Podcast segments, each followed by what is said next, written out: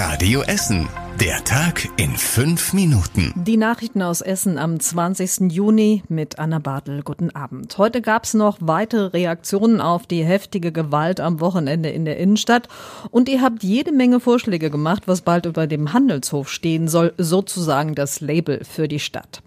Die Krawalle in der Innenstadt werden jetzt auch wieder zum Thema in der Politik. Der Essener Landtagsabgeordnete Ralf Witzel von der FDP will von der Landesregierung wissen, wie sie auf die Gewalt reagiert.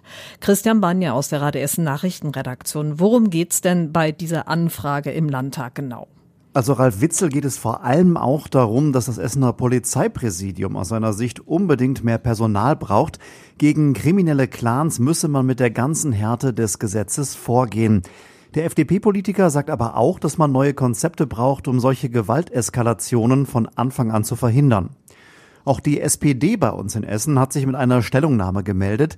Die Clanpolitik von Innenminister Herbert Reul habe bisher außer Fernsehbildern nicht viel erreicht, heißt es da, und deswegen müsse diese Politik auf den Prüfstand. Und auch die Staatsanwaltschaft Dortmund hat heute erste Ermittlungsergebnisse veröffentlicht und bisher schließt der Staatsanwalt einen Zusammenhang zwischen der Schlägerei in Castrop-Rauxel und in Essen aus. In Castrop war der Streit zwischen zwei elfjährigen Jungen aus einer libanesischen und einer syrischen Familie der Auslöser für die Schlägerei.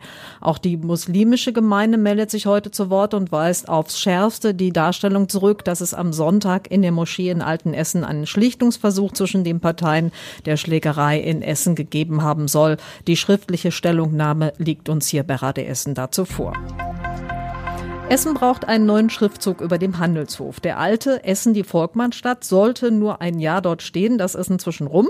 Knapp 2000 Vorschläge hat die Stadt jetzt bei einem Aufruf bei den Essenerinnen und Essenern eingesammelt. Wir haben mit einem Experten aus dem Stadtarchiv gesprochen, nämlich für unseren Radio Essen Podcast Essen im Ohr. Und da erklärt Merlin Goris, was schon alles über dem Handelshof stand. Was die Stadt Essen alles war. Kanonenstadt mit Stahlstadt, mit Kohlestadt, mit Grüne Stadt, mit Einkaufsstadt, mit mit Volkwang statt. Essen ist ganz anders. Essen das Ziel aller Bräute. Essen die Stadt der Aktenkoffer. Ja, man hat natürlich versucht, das hier interessant zu machen für, für Paare, die hier hinziehen, die hier leben wollen. Spannende Namen also. Das nächste Label kommt. Eine Jury wertet nämlich jetzt alle Vorschläge aus, gibt die besten im Herbst an die Politiker, die dann entscheiden müssen. Den Podcast mit dem Stadtarchivar, den hört ihr auf radioessen.de.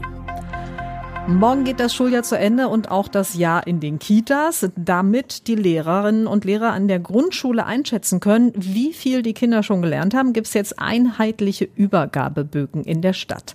Das Jugendamt hat die Bögen zusammen mit den Lehrern und den Erzieherinnen erarbeitet.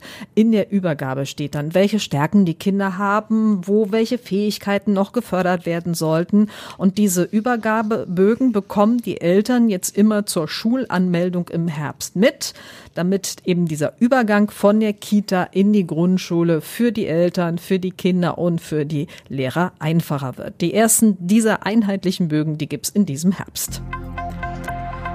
Es gibt noch erneut eine traurige Meldung heute. Wieder ist ein Kleinkind aus dem Fenster gefallen. Am Nachmittag ist das im Südviertel passiert. Das Kind wurde lebensgefährlich verletzt bei dem Sturz.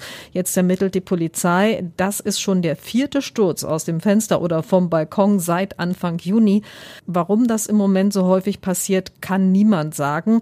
Die Frage stellen sich aber viele bei der Polizei und bei der Feuerwehr Essen. Und das war überregional wichtig.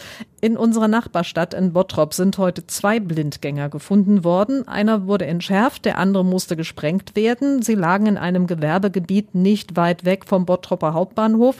Deshalb konnten am Mittag einige S-Bahnen und der RE14 nicht fahren. Und zum Schluss der Blick aufs Wetter.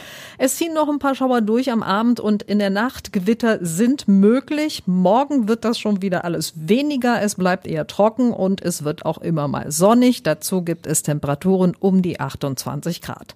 Das waren jetzt die wichtigsten Meldungen hier bei uns aus Essen. Ich wünsche euch jetzt noch einen schönen Abend.